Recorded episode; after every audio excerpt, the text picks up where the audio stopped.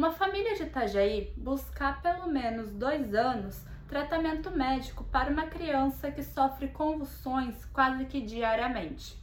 Os pais vieram do Amapá na esperança de solucionar as crises do menino.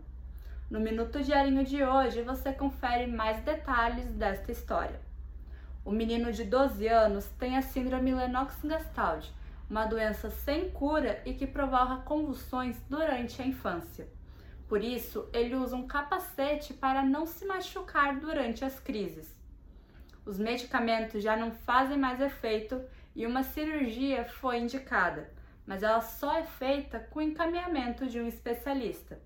A família ainda está tentando realizar a consulta.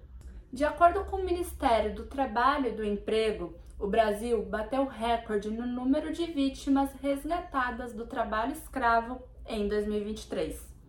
Somente neste início de ano, quase mil trabalhadores foram resgatados de condições análogas à escravidão. Em Santa Catarina, eram 26 pessoas nesta situação. A personagem mais querida de Itajaí vai ganhar filme isso mesmo, vem aí Dete Peixeira nos cinemas. As gravações iniciam ainda este ano, mas não há data para estreia do filme. O longa está com vagas abertas para atores e atrizes de Itajaí e região. Saiba como participar em diarinho.net.